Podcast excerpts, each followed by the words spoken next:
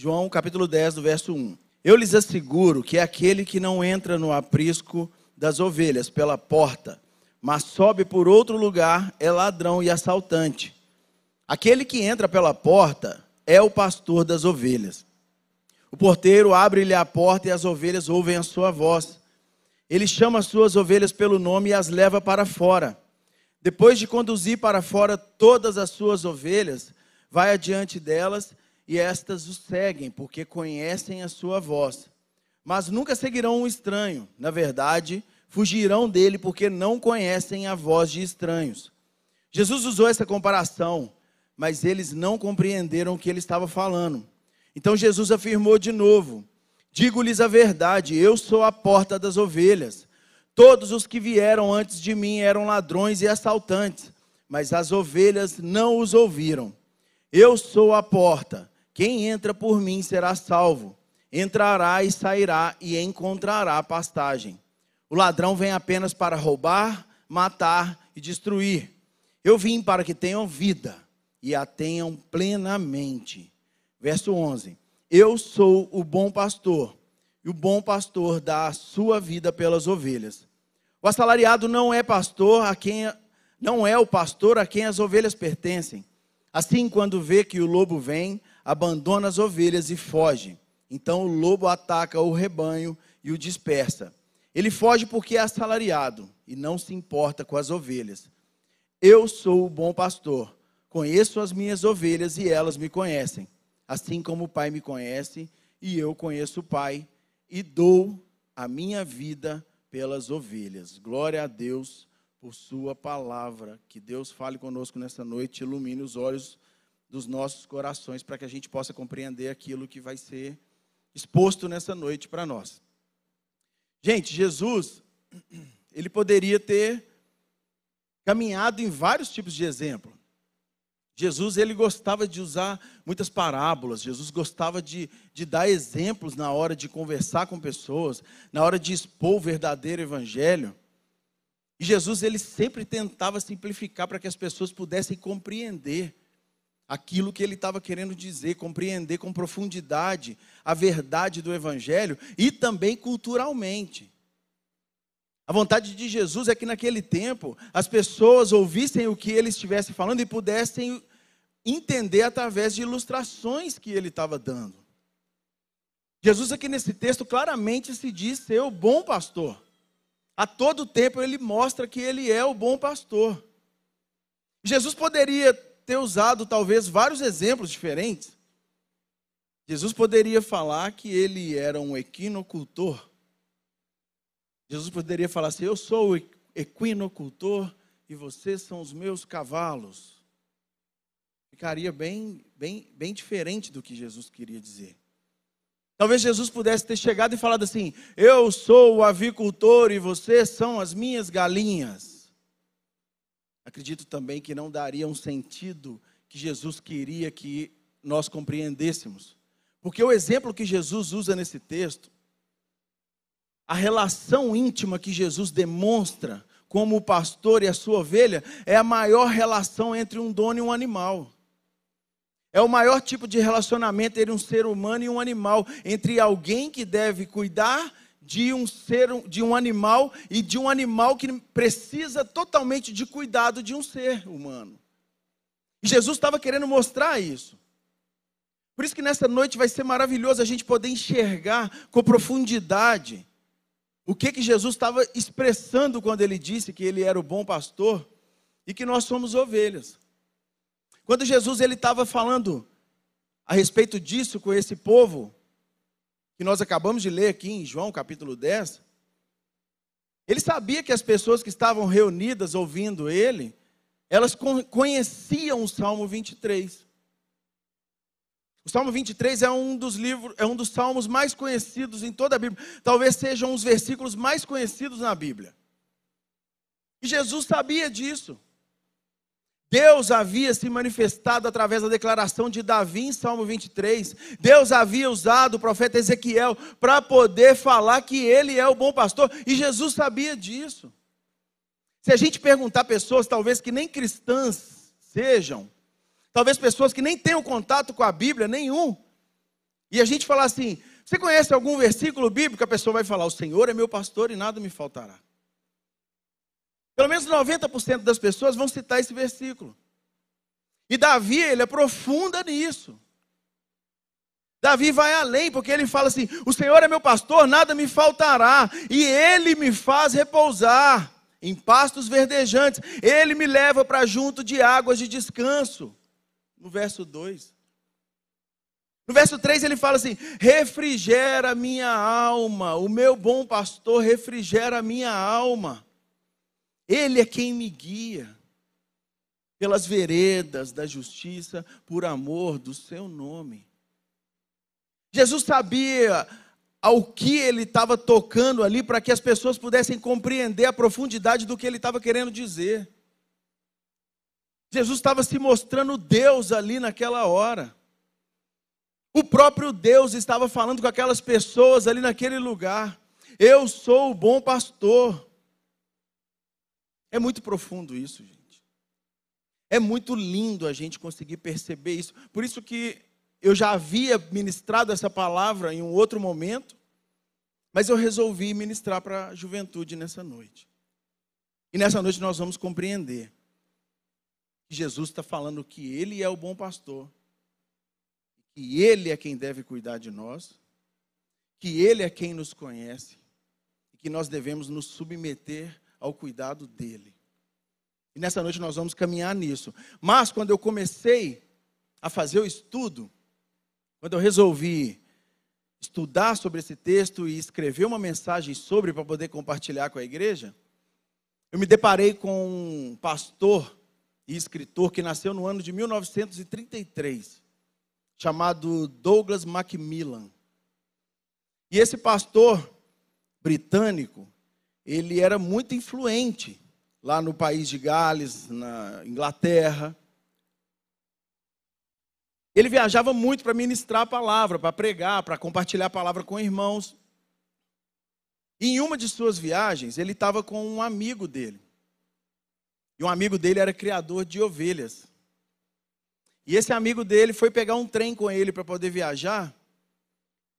E esse amigo entrou com ele no trem e ele começou a conversar com o Macmillan.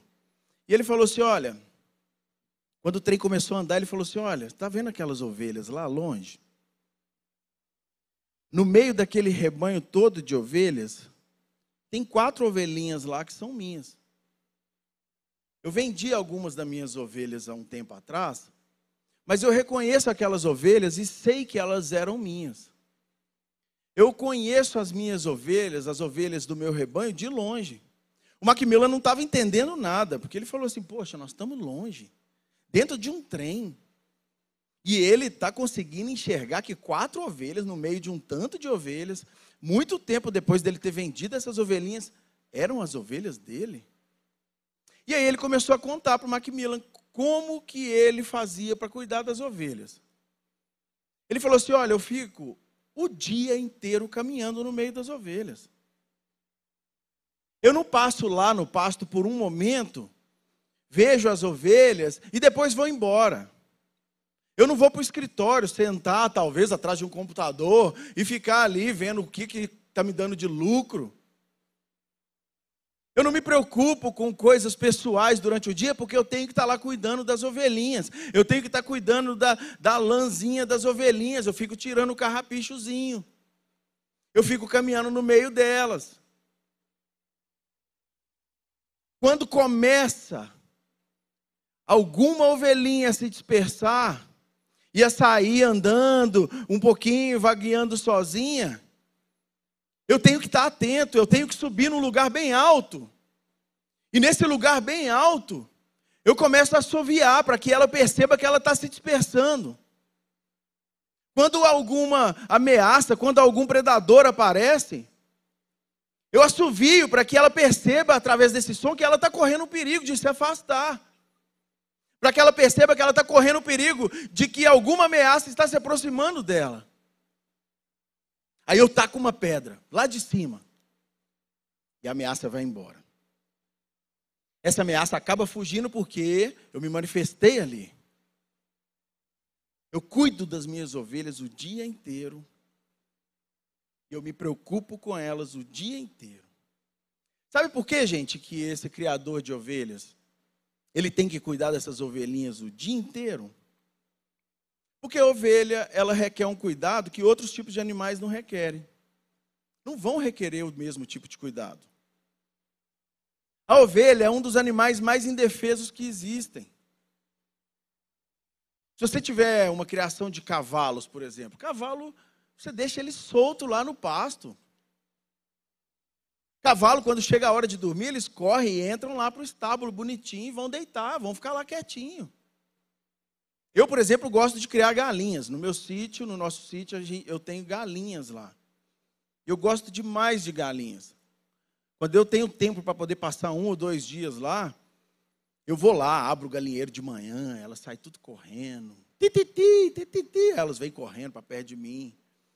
Eu fico feliz demais, me descansa, porque eu fico ali trabalhando, mas a cabeça descansa. Eu amo ficar perto das galinhas. Gente, nem as minhas galinhas requerem, vão requerer tanto cuidado como uma ovelha. Tem bichos predadores que aparecem, elas correm para dentro do galinheiro. Elas fazem barulho. Na hora que dá 5 horas da tarde, elas correm para dentro do galinheiro bonitinhas, sobem no puleiro lá e ficam lá quietinhas. Eu não preciso de ir lá botá-las para dentro, eu só vou lá mais tarde e fecho. Várias vezes já esqueci de fechar o galinheiro, fui dormir, ficou aberto os portõezinhos do galinheiro. Mas as ovelhas, elas são os animais mais indefesos. Gente. São os animais mais bobos que tem. São os animaizinhos mais idiotas que a gente pode tentar perceber. São patinhas pequenininhas. E elas ficam andando, andando daquele jeitinho delas. Se uma ameaça chega, elas desesperam. Em vez delas fugirem em conjunto ou ir para um abrigo, elas ficam correndo para um lado e para o outro. Elas ficam andando para um lado e para o outro, desesperada, dispersa toda. A gente tem que conseguir perceber, quando Jesus diz que nós somos ovelhas, conseguir perceber que Ele está falando das nossas limitações. Jesus está querendo dizer que nós temos limitações como ovelhas e que nós devemos enxergar essas limitações. Ele não estava nos comparando com um outro tipo de animal, como eu disse no começo, para que a gente enxergue as limitações que nós temos na nossa vida. A gente se perde, a gente se desespera, a gente acha que consegue caminhar com passos largos, mas os nossos passos são pequenininhos quando a gente fica desesperado.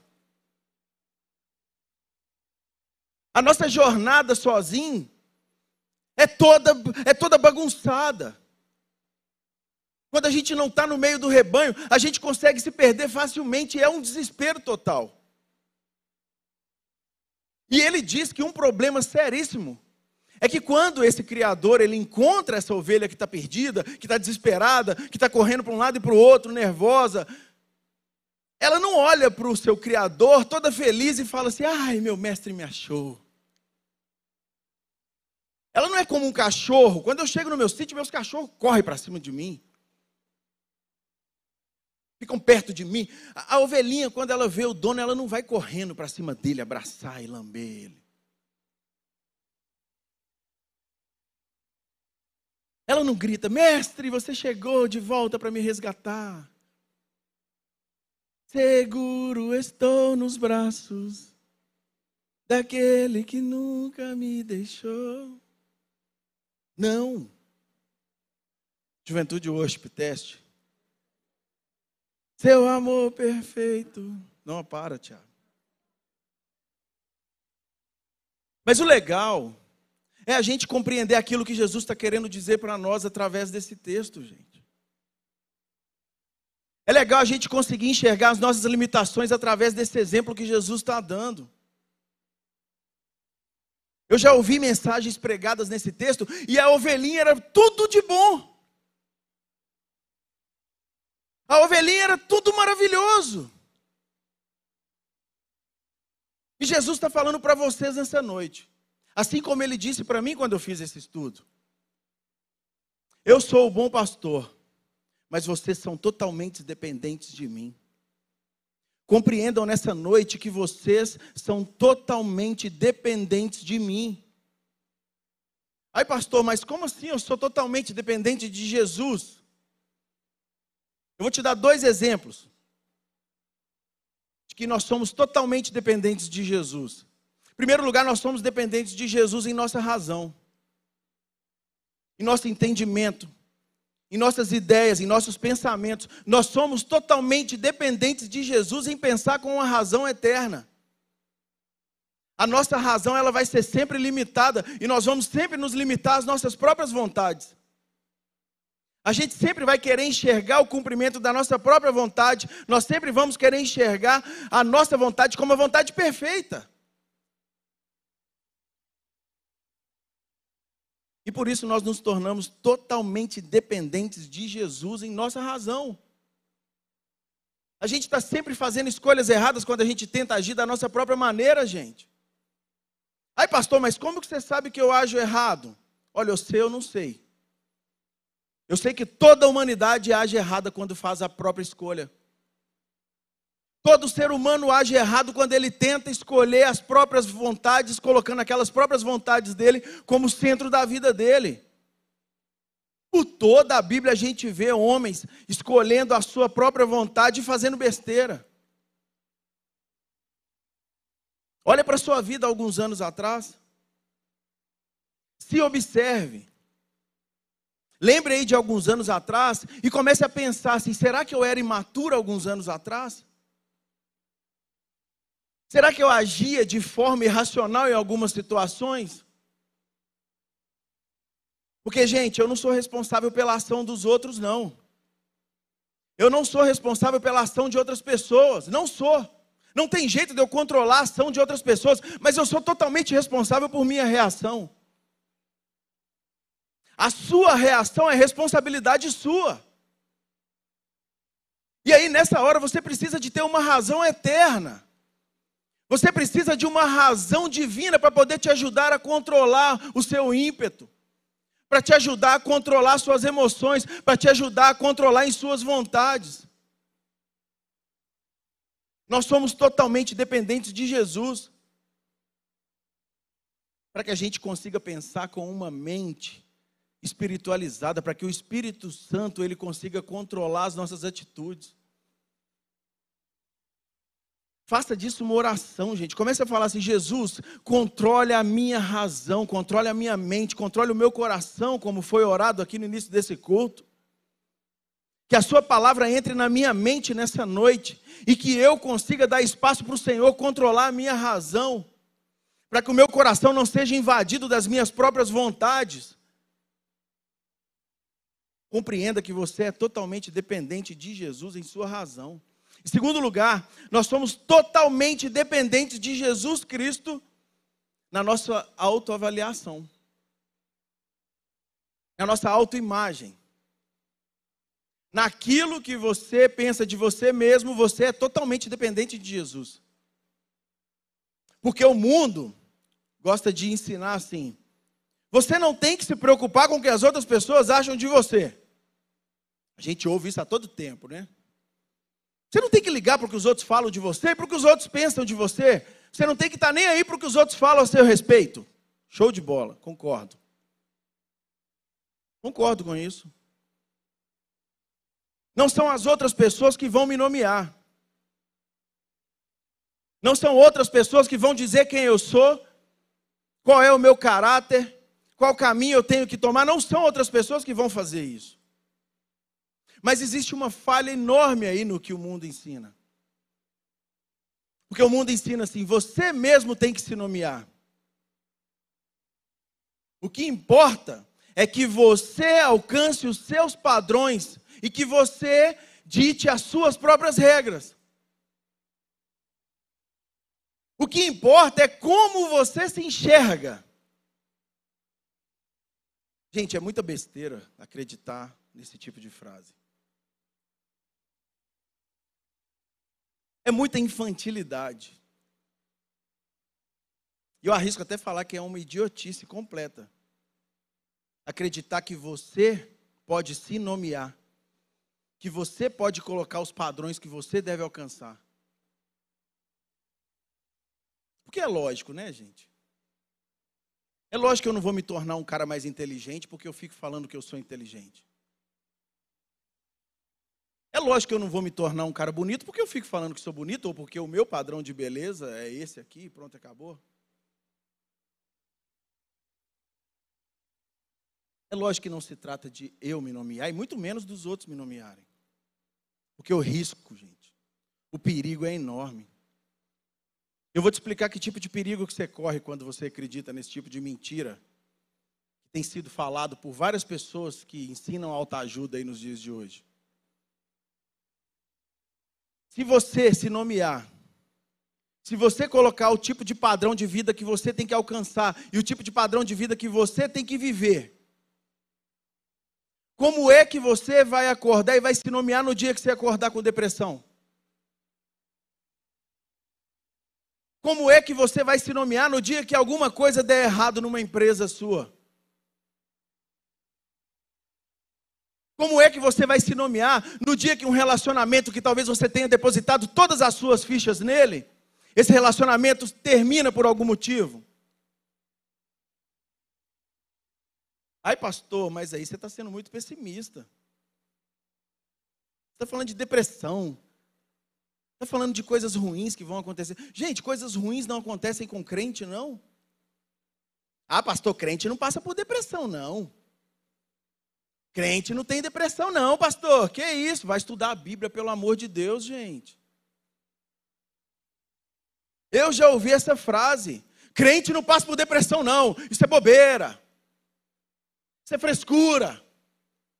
Gente, o termo depressão, ele surgiu no século XIX, no ano, mil, no ano de 1860.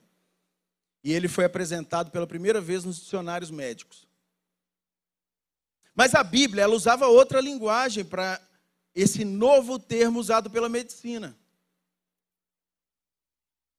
Esse termo surgiu no século XIX, mas a Bíblia usava termos como distúrbios, alteração no estado de humor, abatimento intenso, tristeza profunda. Talvez vocês já tenham lido isso em alguns lugares da Bíblia, onde homens usados por Deus, profetas, reis, discípulos, apóstolos, que se abateram com uma tristeza profunda, que se entristeceram intensamente, que se entregaram à própria amargura. Como é que crentes não podem passar por problemas então? O ser humano, gente, o crente só deixa de, de, de ter problemas se ele deixar de ser ser humano. O ser humano, no geral, vai ter problemas, gente. Então não se trata de como eu vou me enxergar, e não se trata de como vocês me enxergam. Não se trata de como você se enxerga, e não se trata de como o outro vai te enxergar também.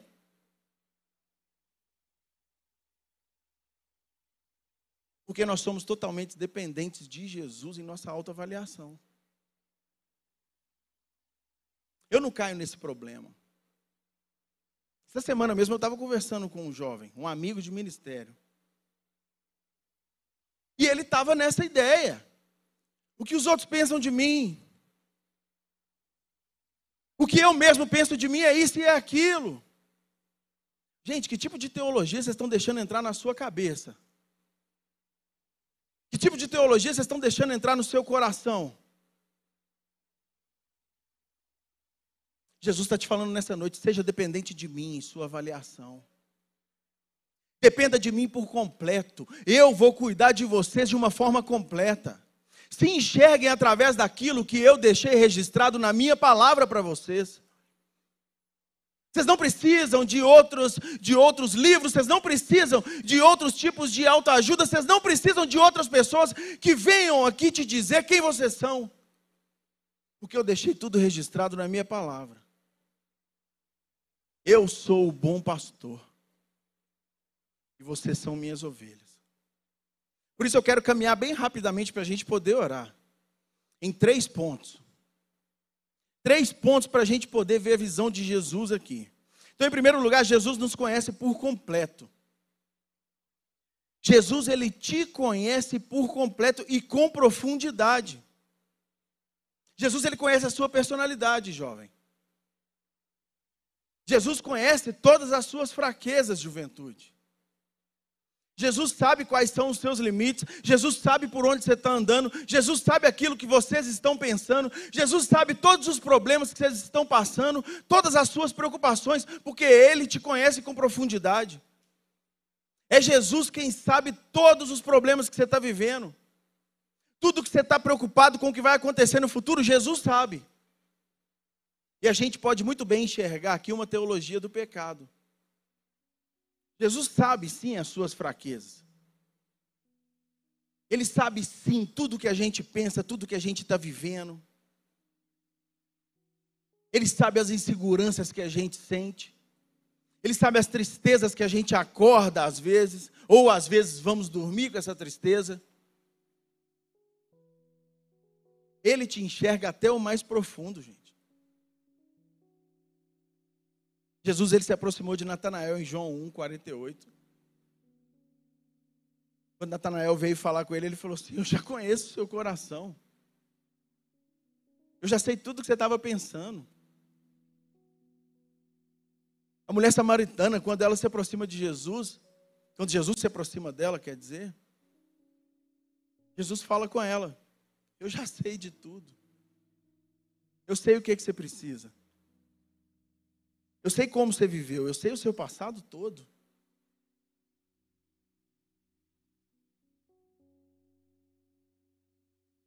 Jesus está falando isso para você. Você vai ter que sair daqui nessa noite compreendendo isso. A palavra de Deus é viva. E ela se aplica a nós nessa noite, nesse momento. Dia 6 de março de 2021. Essa palavra, ela se aplica na sua vida nessa noite. Jesus está te falando que te conhece por completo. E Ele sabe que tipo de cuidado que você precisa. Ele sabe que tipo de conserto que você precisa. Ele sabe todas as besteiras que você pensa. E o segundo ponto é que Jesus nos valoriza com o sacrifício de sua vida. Aqui a gente entra numa teologia da expiação. Expiação substitutiva. Ele nos valoriza, gente de uma forma tão maravilhosa que ele se sacrifica no nosso lugar. E aqui, isso aqui se torna muito mais lindo quando a gente compreende o primeiro ponto que eu expus, que é o ponto de que Jesus enxerga as nossas fraquezas.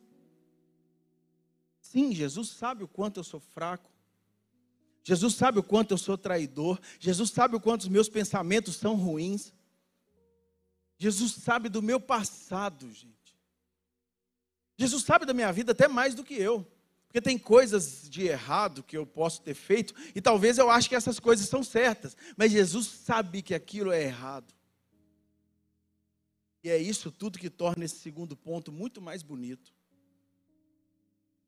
Porque em todos os nossos relacionamentos, se a gente pudesse saber todas as coisas que as outras pessoas estão pensando, Será que a gente se sacrificaria por elas?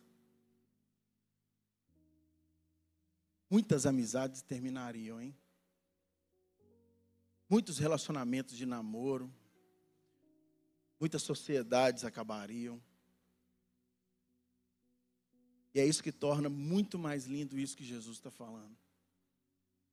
E Jesus fala nessa noite para nós: Eu te conheço até o mais profundo. Eu sei todos os problemas que você se envolveu. Mas mesmo assim eu quero me sacrificar por você. Mesmo assim eu escolho. Eu escolho morrer no seu lugar.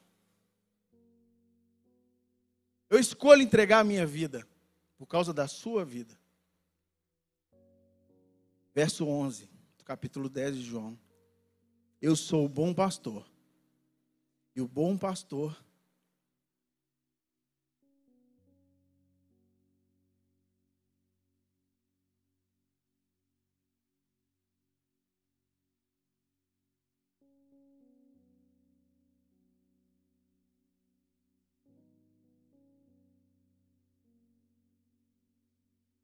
Eu sou o bom pastor. bom pastor dá a sua vida pelas ovelhas.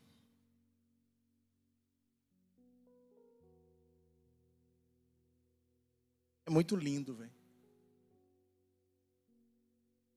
Porque tudo tem um limite, gente. Tudo tem um limite.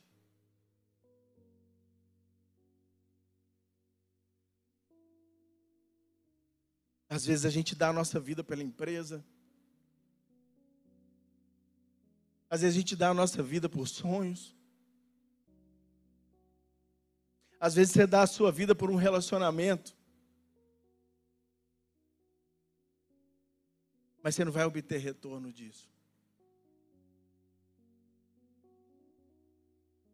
Minhas galinhas lá no sítio. É lógico que eu amo as galinhas. Mas se elas estivessem correndo um perigo, em que minha vida também fosse correr perigo, é lógico que eu não iria lá para salvar elas, gente. Se elas caíssem em uma fornalha, é lógico que eu não ia pular lá dentro. Mas Jesus ele está falando aqui. Eu escolhi me sacrificar por vocês. Eu sou o bom pastor e eu conheço as minhas ovelhas, no verso 14. E elas me conhecem, assim como o Pai me conhece, eu conheço o Pai. E eu dou a minha vida pelas ovelhas. Olha esse final do verso 15, gente. Eu dou a minha vida pelas ovelhas. Essa palavra no grego, no original, ela vem como titeme. E titeme significa literalmente eu me coloco no lugar delas. Jesus ele não está se doando e lá de longe falando assim, olha, eu vou fazer algo para te ajudar, mas eu estou aqui de longe. Vai nessa força aí, irmão. Vai na fé, é isso aí. Estou aqui, te ajudei, mas vai nessa. Não. O que ele está falando aqui com isso, gente, é eu me coloco nesse lugar por você. É, é muito maravilhoso poder compreender a palavra de Deus assim. É maravilhoso que o Filho de Deus esteja dizendo isso para nós nessa noite. Maravilhoso que você compreenda isso nessa noite. O quanto você é valoroso.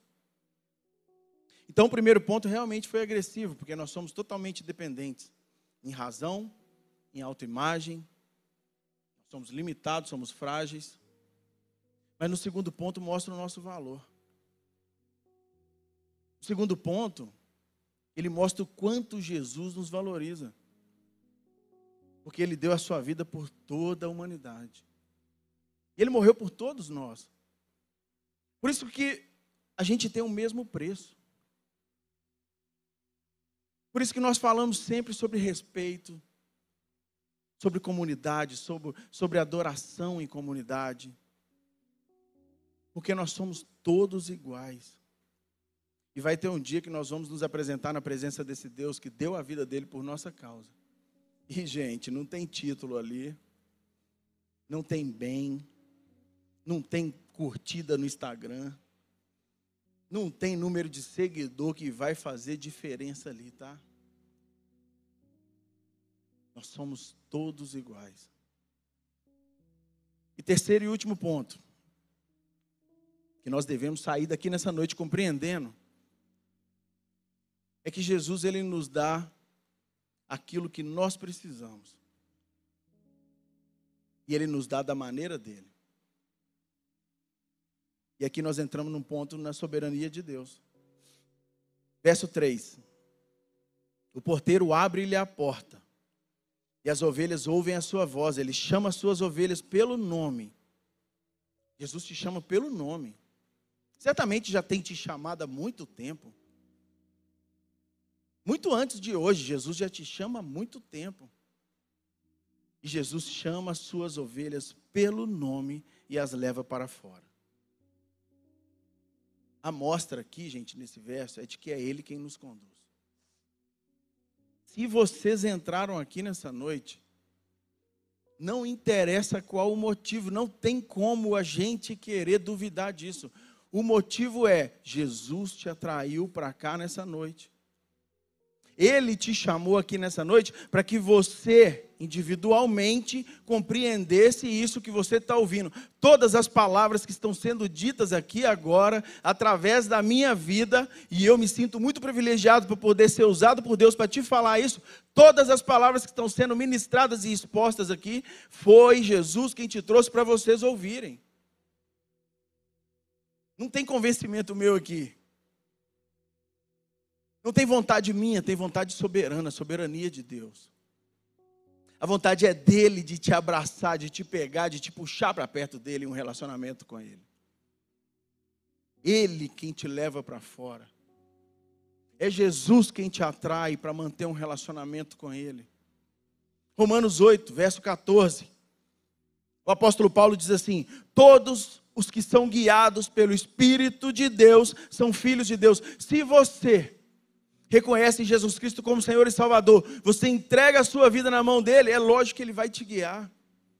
Ele te trouxe aqui para que você reconheça isso. A vontade de Deus é que você reconheça, que você entenda isso tudo que está sendo ministrado nessa noite e que você reconheça isso. E daí para frente é com Ele. Daí para frente, gente, é o Espírito Santo de Deus quem vai estar tá te guiando. E ele não vai te dar um mapa. Vai falar assim: vai seguir nesse mapa aí que a gente encontra lá. É nós. A gente se vê lá hein, no grande dia. Não, gente. O relacionamento é real e é a partir de agora. Como os meus pensamentos mudaram. A partir do momento que eu deixei o Espírito Santo entrar na minha vida. E como essa compreensão do Evangelho transformou a minha mente, transformou a minha vida. Porque eu pude dar espaço para ele fazer a vontade dele, gente. Tudo é diferente na minha vida. Porque eu compreendi a verdade do Evangelho. Simples e pura. Não tem mistério. Não tem mistério, gente. É a palavra de Deus, é simples, é pura, está aqui na nossa frente. Ai, pastor, mas é no meio do sofrimento? É no meio do sofrimento é também no meio da alegria. É com a igreja te ajudando, com você ajudando a igreja. Essa é a comunidade, essa é a vida do crente. É a gente viver na eternidade a partir de agora. Quer seja como o ladrão na cruz, quer seja Jesus multiplicando o vinho no seu casamento. O importante é que Jesus esteja presente ali do seu lado quer seja na doença, quer ser onde for, quer seja na perda de um parente, quer seja no término de um relacionamento que te quebrou no meio. Mantenha Jesus na sua vida. Porque Ele te chamou aqui nessa noite para que você compreendesse que Ele quer caminhar de perto. E essa verdade se aplica a nós nessa noite. Essa verdade se aplica a nós nessa noite. Jesus ele nos conhece com profundidade. Como foi orado pelo Edric aqui?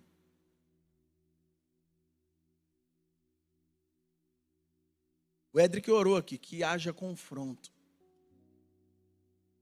Que a sua palavra, Jesus, traga confronto para nós nessa noite. E essa é a vontade de Jesus nessa noite. Que haja confronto. Só confronta, gente. Só vai te confrontar quem se preocupa com você. Quem não se preocupa com você não vai te confrontar. Eu tive a oportunidade de falar isso com um amigo também.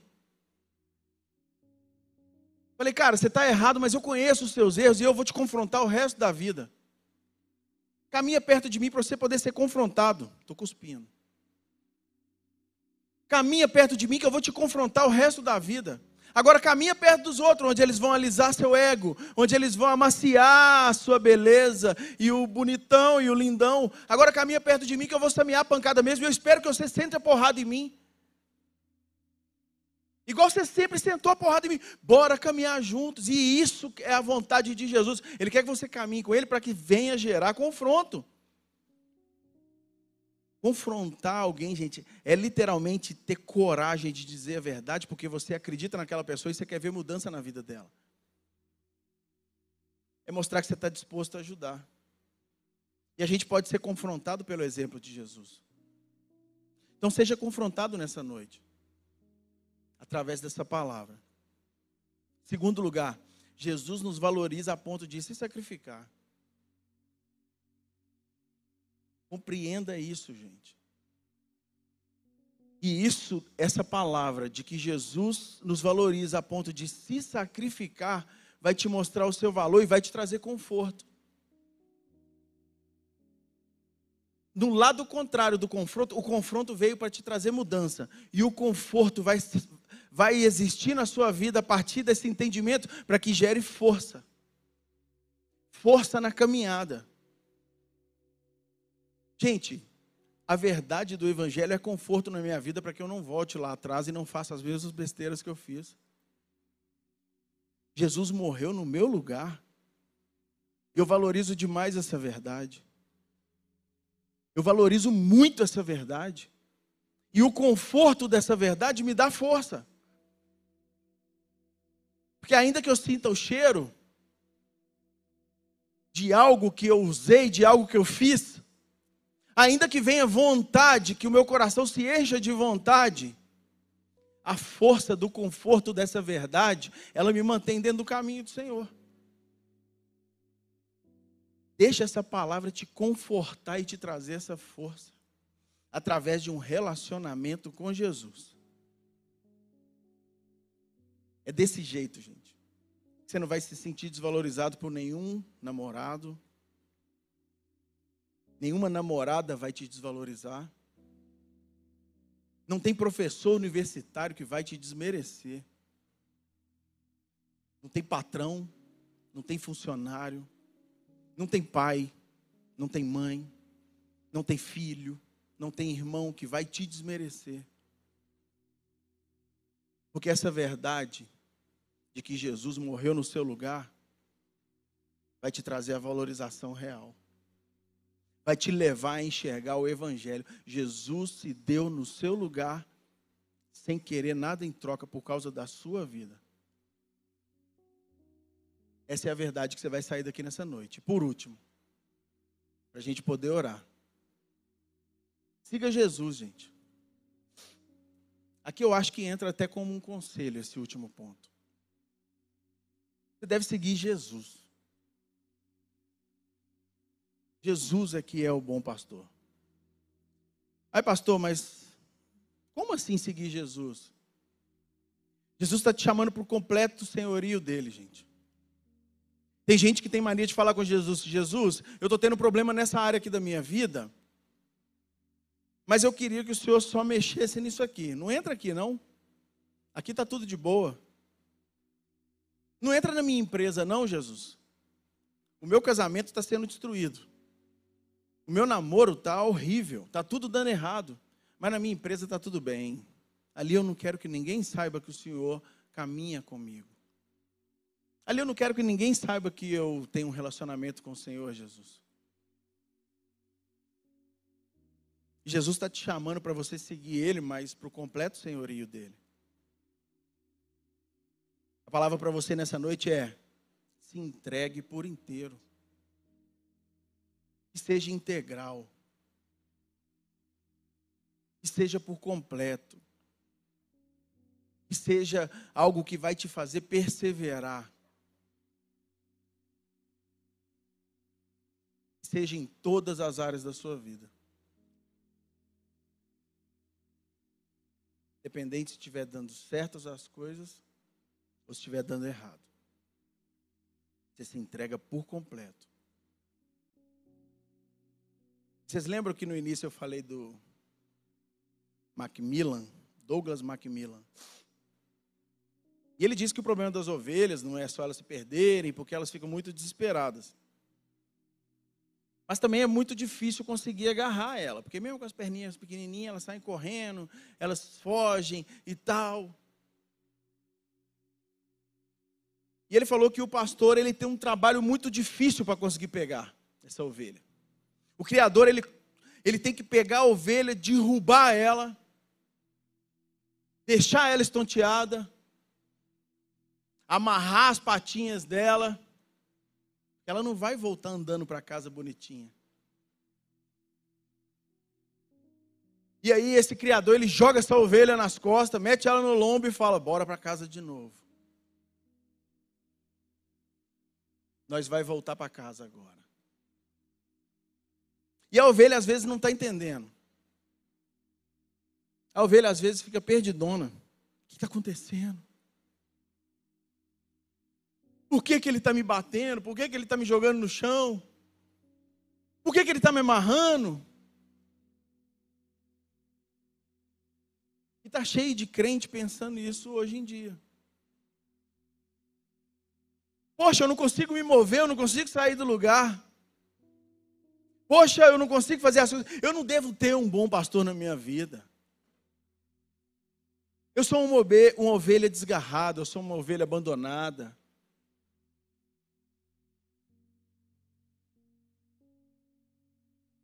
E essa é a verdade que está sendo declarada nessa noite e que vai abrir seus olhos.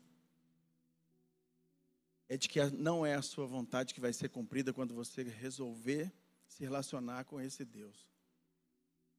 Ele é soberano. Ele é soberano. E não é a minha vontade que é cumprida no relacionamento com Ele.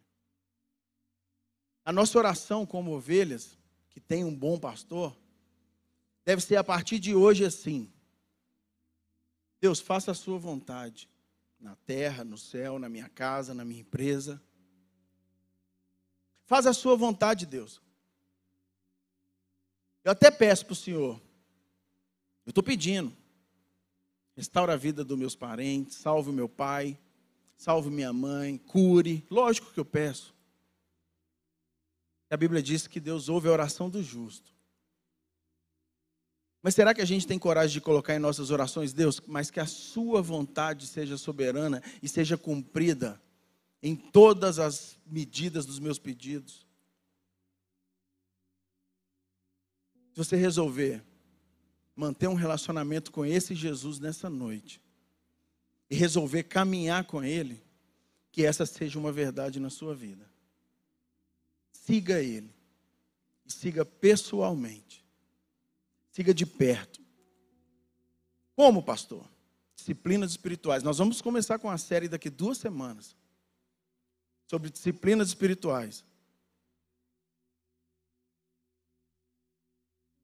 E aí nós vamos mostrar para vocês o que, que são disciplinas espirituais: oração, jejum, uma vida de adoração, comunhão, vocês vão compreender do que se trata se relacionar com Jesus pessoalmente, uma forma íntima e pessoal.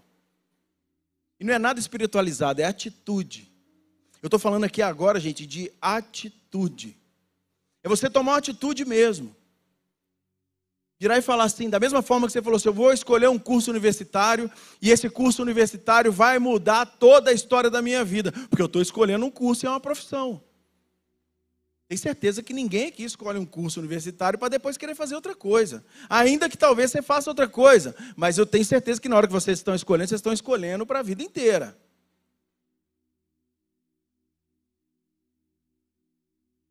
E essa escolha vai alterar o rumo da sua vida inteira. Porque você depois não vai conseguir deixar de se relacionar com Jesus Cristo dessa maneira. E foi a melhor escolha que eu fiz na minha vida relacionamento direto com Ele. Vocês não dependem de um pastor para mediar o seu relacionamento com Deus. Deus ouve a oração de suas próprias ovelhas. Eu tento ensinar isso todas as vezes que alguém vem me pedir oração. Pastor, ora aqui comigo. Lógico que eu oro, gente. A Bíblia fala também sobre a gente orar uns pelos outros. É lógico. E eu não deixo de orar pelos irmãos, não deixo de orar por todos vocês. Eu oro por, por todo o bairro, Dona Clara. É lógico que eu continuo orando, mas você tem que compreender que Deus ouve a sua própria oração. E é muito bom você poder manter um relacionamento com Ele. Então vamos conversar com Ele agora? Está disposto a falar com Ele? Com o próprio Deus? Com esse Senhor que morreu no seu lugar? Que se entregou por sua causa? Esse Deus que quer ter um relacionamento com você, Isso é maravilhoso demais.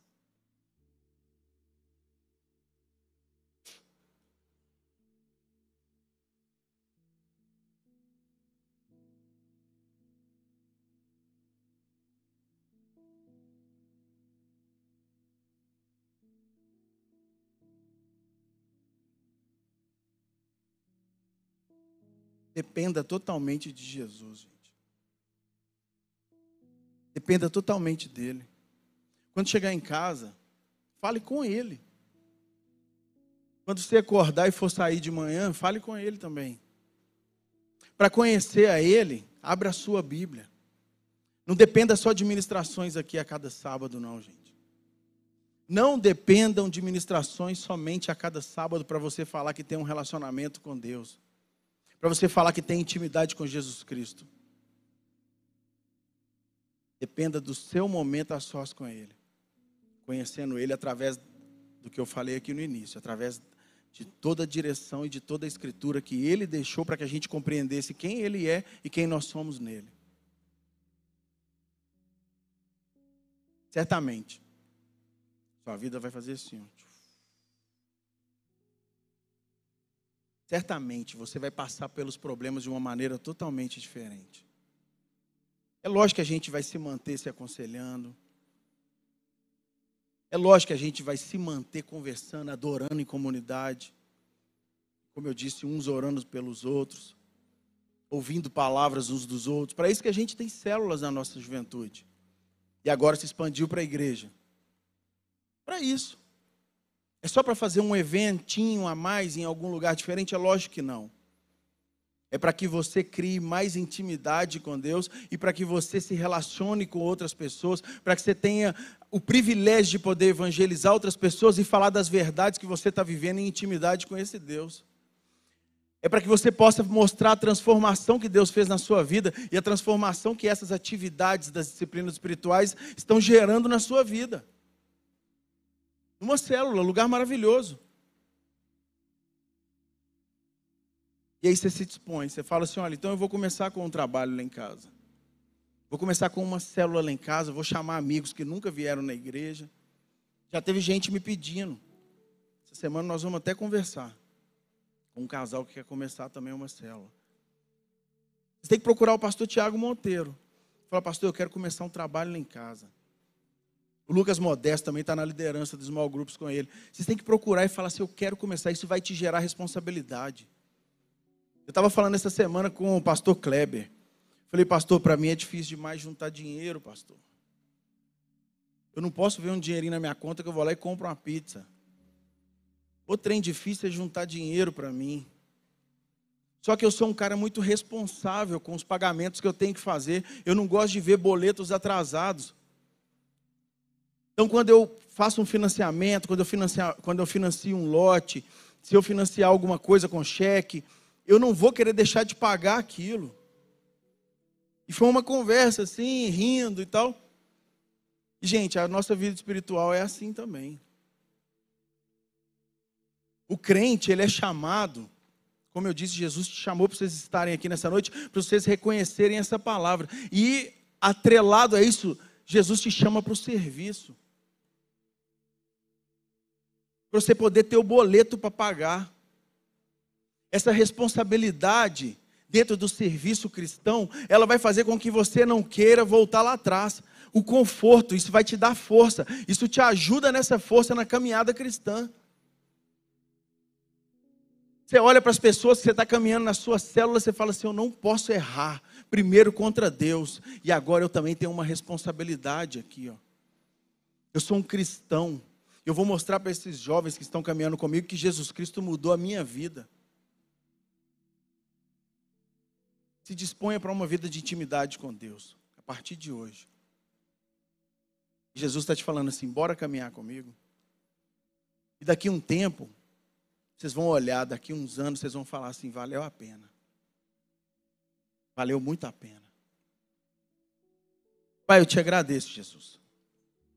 Te agradeço porque a sua palavra ela é viva, a sua palavra é real. Foi ela quem transformou a minha vida, foi o Senhor quem transformou a minha vida através da sua palavra. Eu não dependo de mais nada, Pai. a não ser a verdade do seu evangelho, a verdade do que o Senhor quer que a gente enxergue, Pai. Nós não dependemos de mediadores. Muito obrigado, Jesus, por nos fazer enxergar nessa noite que nós somos as suas ovelhas, que em toda a nossa limitação, nós ainda somos muito valiosos. Nós somos muito valiosos para o Senhor, a ponto de o próprio Deus se sacrificar no nosso próprio lugar. E essa verdade me enche de vida nessa noite. Essa verdade me enche de ânimo, essa verdade me enche de força para eu sair, para começar mais um mês, para começar mais uma semana na tua presença, sem querer me afastar do Senhor. Muito obrigado, Jesus. Muito obrigado por ter me dado a oportunidade de compartilhar isso com meus irmãos. Muitos aqui, Pai, que ainda não te reconheceram como Senhor e Salvador, mas nessa noite o Senhor tem os atraído. O Senhor tem os chamado para esse relacionamento. Que eles venham, ó Pai, se render nesse momento. Que eles venham confessar com o coração deles a soberania do Senhor sobre a vida deles. Entra, ó Pai, na vida desses jovens, na vida dessas famílias. Traz uma transformação, Deus. E nós sabemos, Pai, que ainda que possa demorar aos nossos olhos, o Senhor não se atrasa. E essa transformação pode ser gradativa, pode ser da noite para o dia, mas a partir do momento que nós entregamos as nossas vidas em Suas mãos, uma paz começa a tomar conta da nossa casa, uma paz começa a tomar conta da nossa mente. A paz do Senhor, que excede todo entendimento, ela vai tomar conta do nosso meio e vai fazer a diferença através das nossas vidas. E é através do Seu poder, do Seu amor e da Sua transformação que nós nos tornamos ferramentas do Senhor Faz de nós, Pai, ferramentas para que outras pessoas possam conhecer do seu amor, para que outras pessoas possam saber do valor que elas têm através do seu sacrifício, através do seu amor, através do seu chamado, Jesus. Nós te engrandecemos, nós te agradecemos, nós te entronizamos. Eu sei que o Senhor não depende de nossa vontade para ser Deus e para estar no trono, mas nós aqui publicamente reconhecemos que o Senhor é Deus e que o Senhor está no mais alto e sublime trono, sentado, ó Pai, sobre todos os reinos, sobre todos os tronos e sobre a nossa própria vida também, Pai. Nos dirija para todos sempre a partir do dia de hoje. Perdoe os nossos pecados, Pai. Limpe a nossa lâmpada Tire de nós, Senhor, qualquer sujeira. Nos junte, ó Pai, ao rebanho. Nos ajunte ao rebanho, Jesus. Para que a gente possa continuar sendo enxergado e sendo cuidado pelo Senhor. É a oração que nós fazemos nessa noite. No nome de Jesus. Amém.